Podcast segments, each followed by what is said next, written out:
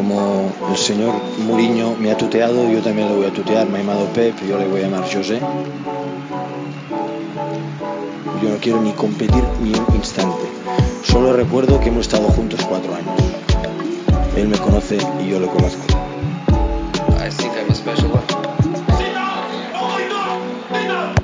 I sejam muito bem-vindos a mais um Mourinhos versus Guardiolas. O meu nome é Ailton Ricardo Pereira, vou ser hoje o moderador deste programa. Estamos aqui a falar, neste caso, das contas do título. Vamos naturalmente também olhar para aquilo que aconteceu na 33ª jornada da Liga Portugal. Faço-me acompanhar hoje pelo meu amigo Jorge Faria de Souza. Bem-vindo, Jorge. Bom dia,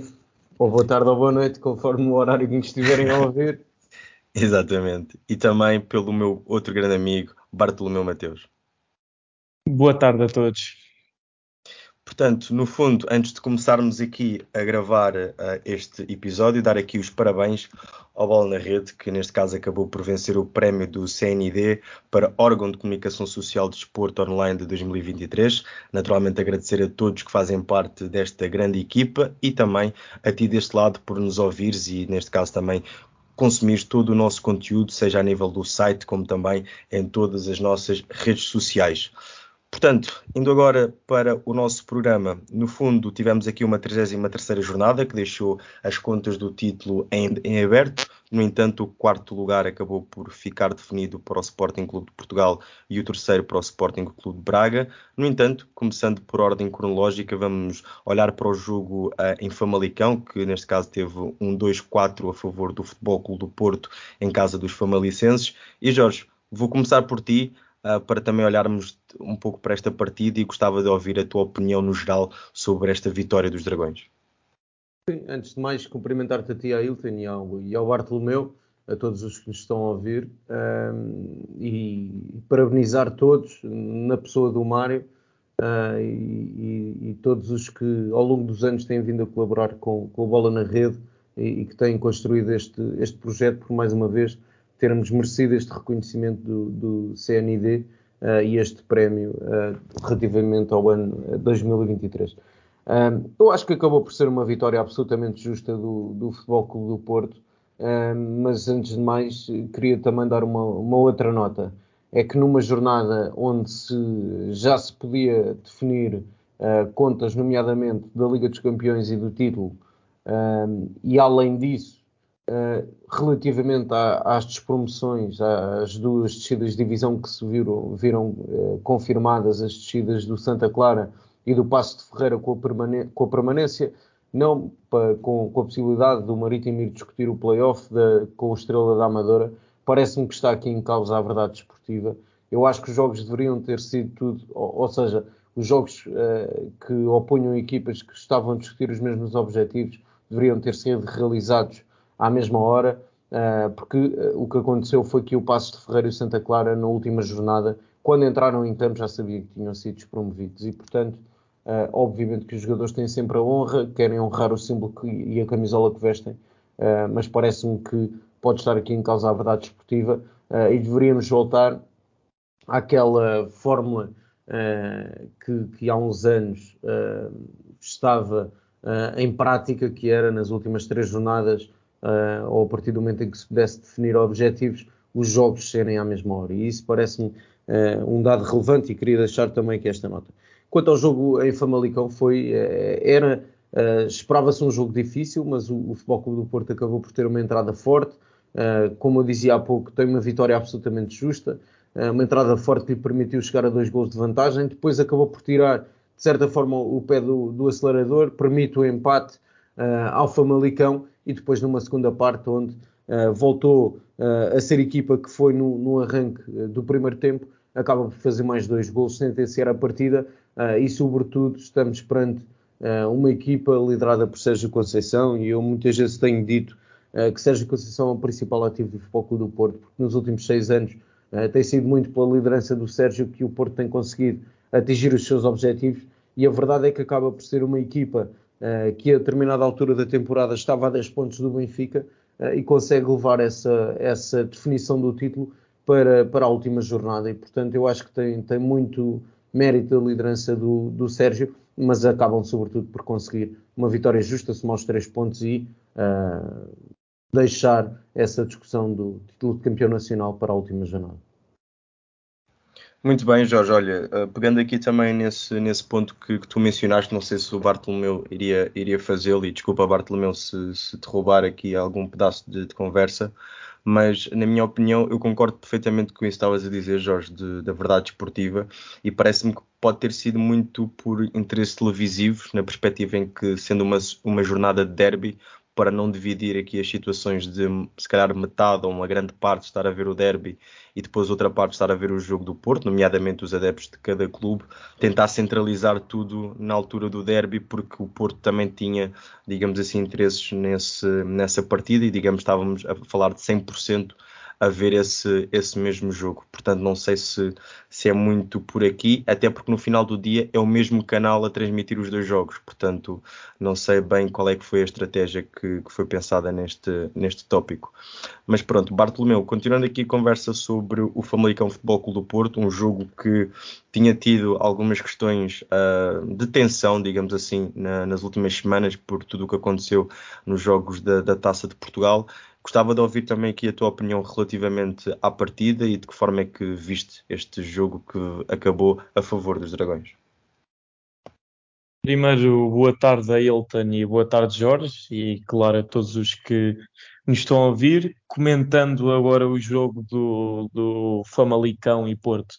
eu sinceramente achava que, que ia haver um Famalicão com mais, com mais vontade e mais, mais determinação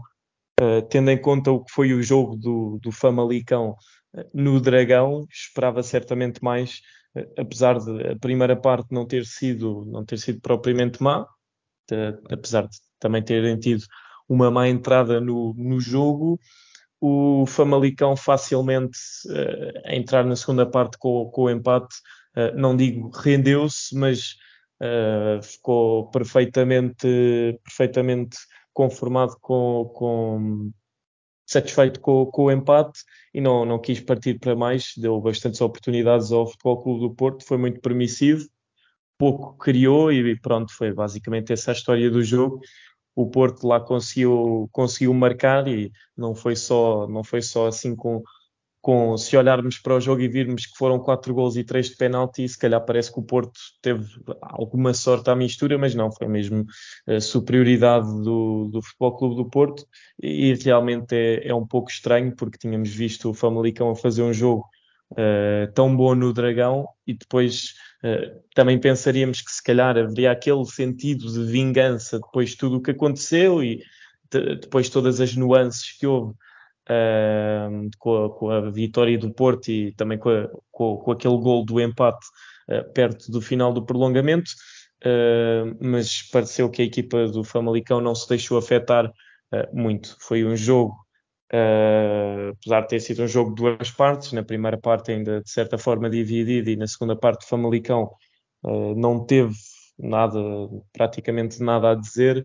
Uh, achei, achei que foi um pouco, um pouco uma desilusão e acho que o Porto respondeu perfeitamente a todas as perguntas que, que estão a ser feitas agora, se, se ainda conseguem aguentar, uh, aguentar a pressão de estar em segundo e o Benfica continuar a somar pontos, continuam a, a somar os seus três pontos e pronto, uh, desde que o Porto faça o seu trabalho, uh, está a fazer tudo o que tem, que tem ao alcance e é só esperar, é só que os dragões esperem para, para o Benfica que o Benfica caia ou tenha um deslize, e neste caso teve um pequeno deslize que poderia ter sido mais favorável para os Dragões em Alvalade,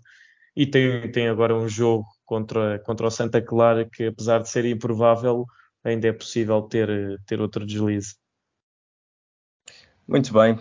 fazendo aqui também a ponte para a continuidade da jornada e também dando aqui também avanço uh, no podcast, adicionando ao mercado de janeiro uma boa presença que naturalmente alimentou a equipa a vários níveis. O Braga acabou depois por uh, empatar em casa do Boa Vista, complicando se calhar um pouco aquilo que seriam as contas uh, para o terceiro lugar que dá acesso à terceira preliminatória à Liga dos Campeões, mas a verdade é que Jorge Uh, Sporting e Benfica repetiram o resultado da primeira mão, desta vez em Alvalade, sendo que o Benfica, esta época, nunca teve em vantagem em nenhum jogo contra os Leões, mas o Sporting, no final das contas, acaba por ver hipotecada a hipótese de chegar ao terceiro lugar, enquanto o Benfica vê as contas do título adiadas para o final da Liga, neste caso para saber se consegue o 38º título ou se o Porto acaba por se sagrar bicampeão. Aquilo que eu te queria perguntar, Jorge, também vendo a tua opinião no geral um, desta partida, pode ser naturalmente uma pergunta uh, muito retórica, mas quem é que sai mais feliz deste derby? Claramente o Benfica, eh, porque na minha opinião o Sporting foi a melhor equipa em campo, foi a equipa que quis ganhar do princípio ao fim. Eh, a verdade é que faz uma primeira parte de excelência e, portanto, parece-me claramente que Ruben Amorim preparou melhor este derby e a forma de condicionar o Benfica e tentar explorar aquelas que seriam as debilidades da equipa de Roger Schmidt ehm, neste, neste encontro. A verdade é que o Sporting chegou ao intervalo a vencer por duas bolas a zero. Antes, eh, antes até de, de fazer o primeiro gol por Francisco Trincão, tem ainda uma outra oportunidade de, de Pedro Gonçalves uh, poder inaugurar o marcador de, de baliza praticamente aberta. Parece-me que chega um pouco atrasado a, esse, a esse cruzamento de, de Ricardo Jogai, uh, foi uma, uma, boa exibição do Sporting na, na, primeira parte. Depois Roger Schmidt acaba por corrigir, na minha opinião, o seu erro, uh, volta, volta, lança Bá uh, para lateral direito, tira, tira João Mário, acaba por, que me parece ser uma das unidades que tem estado em sub-rendimento no Benfica, João Mário, Rafa e Gonçalo Ramos, eu diria que são jogadores que, apesar de terem feito épocas extraordinárias, uh, nos últimas, nas últimas jornadas têm, têm, vindo a cair, a cair de forma um, ehm, e depois acaba por colocar Austin no, no meio campo, que é claramente um jogador uh, fundamental. Um, ehm, e o Benfica, a partir daí, conseguiu, uh, conseguiu começar a reagir. Chega a um primeiro gol e depois, como sabemos, uh, parece-me que há aqui um erro, uh, um erro do VAR e é ilegal o segundo gol, mas o Benfica foi claramente feliz porque, na medida em que chega uh, ao gol do empate já, já ao, minuto, ao minuto 94. É bom recordar que apesar de, do Benfica ter melhorado na segunda parte e, e ter sido um Benfica a ter mais bola nessa segundo, nesse segundo tempo, o Sporting baixou muitas linhas, parece-me talvez também as substituições de Ruben Amorim não tenham surtido o efeito pretendido, ainda assim o Sporting tem as duas melhores oportunidades uh, na segunda parte para poder matar o jogo. Tem uma por Morita, tem outra por Paulinho. Uh, dois lances em que podia ter feito já nessa altura uh, o 3 a 1 e parece-me que caso o Sporting tivesse sido eficaz nesses dois momentos estaria, estaria clara, estaríamos claramente aqui a falar de um cenário de somar os três pontos e de continuar até a última jornada na luta pelo, pelo lugar um, ehm, de acesso à, à Liga dos Campeões. acabou o Sporting por não ser tão feliz uh, e o Benfica acaba por somar um empate que sabe a vitória, uh, olhando para, os, para, o contorno uh, e para as exibições que quer uma, quer outra equipa produziram, o, o, o, empate acaba por ser, na minha opinião, lisonjeiro para aquilo que foi a exibição que o Sporting rubricou em Alvalade. Jorge, continuando ainda contigo, antes de passar aqui ao, ao, Bartolomeu sobre este tópico e naturalmente deixando o Bartolomeu super à vontade para, para participar também, Jorge, diz-me uma coisa, um, com base no, no, no, teu comentário e também naquilo que, que, é a minha visão sobre os dois jogos em que um, Sporting e Benfica acabaram por, por se defrontar esta época, dá-me a sensação que uh, na maior parte do tempo o Sporting superiorizou-se ou pelo menos não foi inferior em relação ao Benfica. E tu mencionaste agora em relação a este jogo de, de Alvalade que se calhar as substituições do, do Ruben Amorim acabaram por não ter efeito. Se estivesse no lugar do, do, treinador leonino, o que é que terias feito diferente indo ao intervalo a vencer por 2 a 0?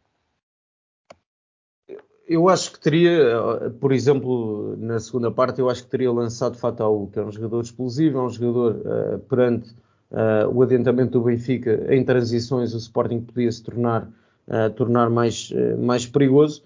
agora, a verdade é que, e a justificação que o Ruben Amorim deu, foi que se prendia muito com, com a condição física dos jogadores. É, é natural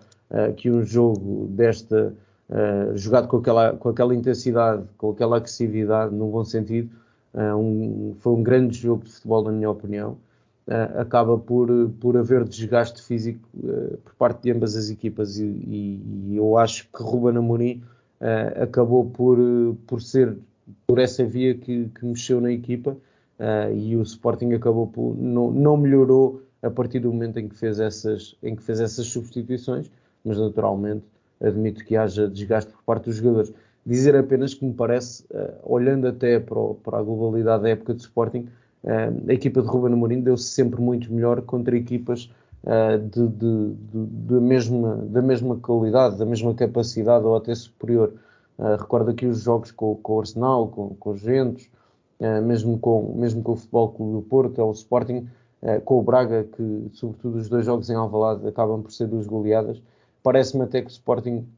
contra equipas de menor dimensão, com todo o respeito por todos os emblemas, acaba por ter mais dificuldade quando joga contra blocos mais, uh, blocos mais baixos uh, e parece-me que essa foi uma evidência da, da, da, temporada. E por outro lado tem a ver muito também com a eficácia. Houve alguns pontos que o Sporting perdeu, olhando para o caudal ofensivo que apresenta em cada, em cada jogo, para as oportunidades que foi criando e até neste derby uh, falei aqui de três oportunidades claras para fazer mais três gols do que aqueles dois que tinha feito. Uh, um Sporting mais eficaz, claramente, teria uh, provavelmente ter lutado por, por títulos até mais durante mais tempo ao longo da, da temporada. Muito bem. Bartolomeu, do teu lado, anexado também à, à questão de, saber qual é que é a tua opinião relativamente a este derby que acaba por um empate a dois golos, gostava de ouvir agora do lado daquilo que foi, uh, por exemplo, o comentário de Roger Schmidt, que disse que tirou uh, João Mário da partida por, para proteger, digamos assim, o jogador. Na minha opinião, uh, parece-me que é quase uma desculpa, digamos assim, porque na realidade João Mário acabou por não produzir e eu acho que um jogador campeão europeu tem de conseguir aguentar, digamos assim, ouvir a Spios em, em, qualquer estádio, mas gostava de ouvir qual é, é a tua opinião relativamente a esse tópico e ao jogo no total. Eu não acho que, que a substituição de João Mário tenha sido uh, para o proteger. O Roger Schmidt pode, pode dizer isso, mas já é claro, há vários jogos que, que o João Mário não está a render tanto como rendia há uns meses, como uh, há uns bons uh, 7, 8 jogos atrás, estava, estava a jogar uh, contra o Portimonense no jogo passado, ainda teve um jogo decente, até, tendo em conta o que foram outras exibições, mas acho que, que a substituição de, do João Mário era mais que, mais que necessária e a segunda parte provou, provou completamente, porque a partir do momento em que o Bahia entra, o Benfica passa a dominar Uh, não digo o jogo, mas consegue ditar uh, qualquer acontecimento. Uh, não, não acho também que tenha sido uma exibição em que não, não tenha sido um jogo só de um lado em que o Sporting tenha sido superior. Acho que claramente foi um jogo de duas partes, em que na primeira parte o Sporting foi, foi claramente superior e o Benfica uh, entrou muito mal no jogo e apesar disso ainda teve, teve acho que a primeira grande oportunidade do jogo em que o, em que o Rafa tem um cabeceamento na cara do guarda-redes e a bola não passa muito por cima. Depois disso, o Sporting consegue atropelar completamente o Benfica e ao intervalo a única coisa que, que dava para, ver era que, que o Benfica a jogar daquela forma ia sofrer mais. Mas a forma como o Benfica entra, substituições feitas por ambos os lados, uh, ditaram, ditaram o resto do jogo e acho que a segunda parte foi, foi toda do, do Benfica. O Sporting ainda teve uma, uma oportunidade num dos poucos, num dos poucos ataques que teve. Também teve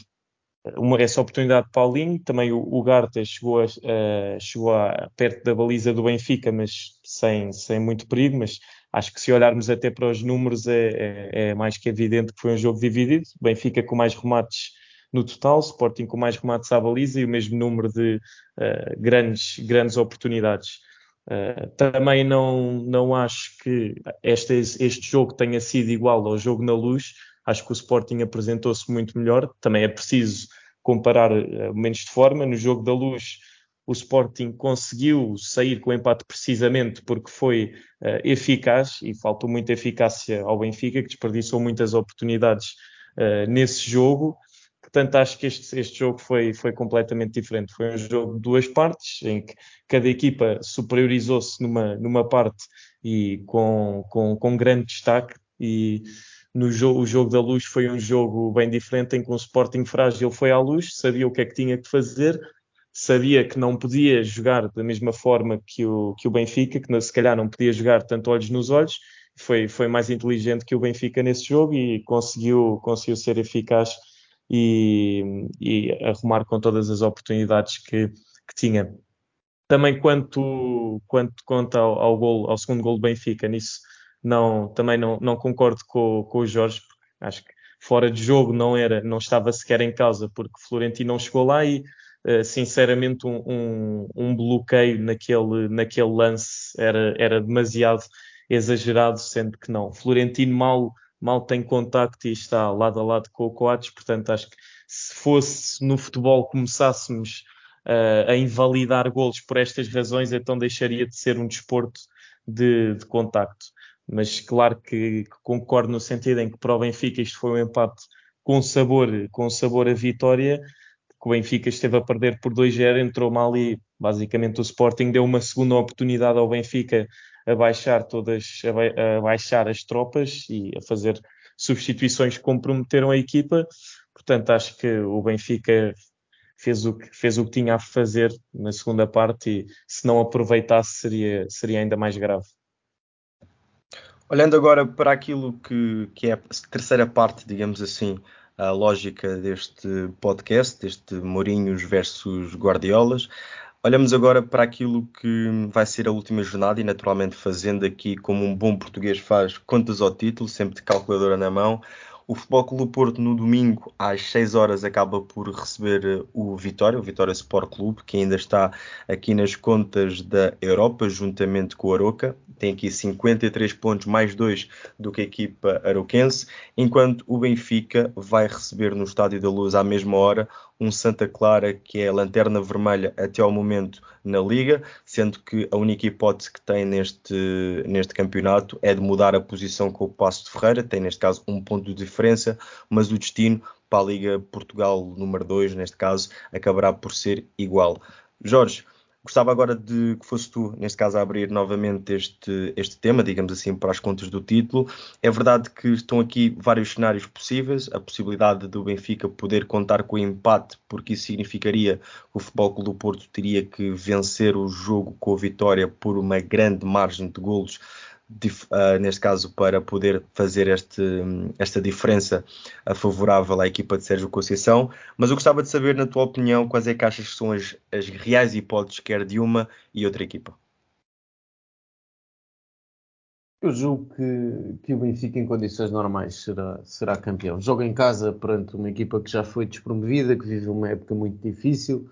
uh, vem, vem de um empate com, com sabor a vitória e está claramente com, a um passo, a um pequeno passo de poder,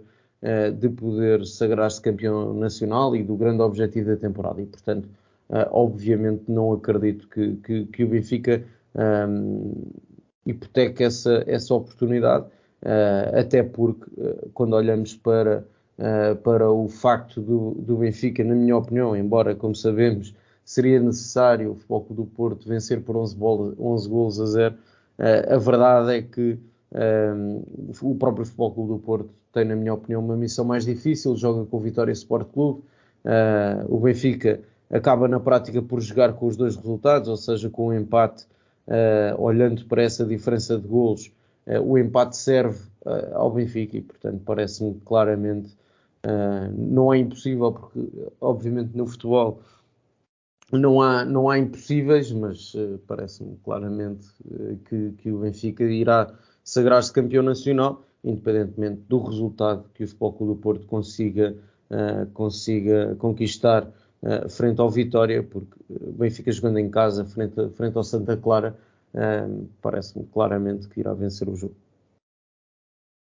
Bartolomeu, qual é que é a tua opinião nesta parte das contas do título? Eu acho que claramente o mais provável é o Benfica ser, ser campeão, vai receber o último classificado já despromovido eh, da Liga e sinceramente a equipa que, que, na minha opinião ao longo do campeonato apresentou uh, o pior, pior futebol, portanto acho que seria preciso quase um milagre. Se, se, mesmo se o Benfica empatasse, eu não via o Porto a, a ganhar uh, 13, 12, 0 ao, ao, ao, Guimar, ao Vitória de Guimarães e tanto ao Vitória de Guimarães como a qualquer outra equipa da, da Primeira Liga. Portanto, acho que seria uma combinação de resultados muito, muito fora do comum e a única forma que eu vejo, talvez, o, o, o Benfica a ser surpreendido pelo Santa Clara é se, se o Benfica não conseguir entrar bem, pode ser surpreendido com um gol do Santa Clara e o Santa Clara fecha-se na defesa. No entanto, o Santa Clara já não precisa de pontos, então não, não estou a ver a equipa do Santa Clara ter aquela mesma persistência que se calhar tinha se ainda estivesse dentro das contas para não mexer. Uh, portanto, não, não os vejo a lutar como, como luta uma equipa desesperada por pontos. Portanto, se, se fosse se o Santa Clara ainda tivesse a possibilidade de, de permanecer na Primeira Liga, se calhar seria o caso que marcava um gol e, e uh, como diz a velha expressão, estacionava o, o autocarro. E para além de mais, acho que, que o Porto receber o, o, Vitória em casa não vai ser todo um jogo, um jogo fácil, portanto acho que seria muito mais provável o Porto empatar do que, do que o Benfica empatar, mas já aconteceu tudo no futebol, portanto é esperar para ver. E acho que a última coisa que, que a equipa de Roger Schmidt pode fazer é dar, dar o título como, como algo adquirido e tem que, tem que entrar, entrar, como se diz, entrar para matar e, e ganhar tranquilamente o jogo contra o Santa Clara. Muito bem, Jorge Bartolomeu, agradecer aqui também a vossa presença neste Mourinhos versus Guardiolas. Obrigado. Antes de fechar eh, o episódio, fazer uma pequena retificação. Há pouco mencionei que o jogo do Benfica Santa Clara e o Futebol Clube Porto de Vitória seria no domingo, mas não, é no sábado. A, jornada vai começar na sexta-feira com o Rio Ave Famalicão e termina no próprio sábado às 8h30 da noite com o jogo entre o Braga e o Passo Ferreira. Novamente, Desejar então a todos um grande agradecimento por este episódio, por teres também estado deste lado a ouvir-nos até ao fim. Vemos naturalmente numa próxima oportunidade, seja aqui em podcast ou então também nos nossos lives do YouTube ou no site bolnarrede.pt. Até a próxima. Como el señor Mourinho me ha tuteado, yo también le voy a tutear. Me ha Pep, yo le voy a llamar José.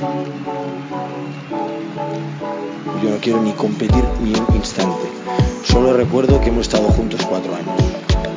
Él me conoce y yo lo conozco.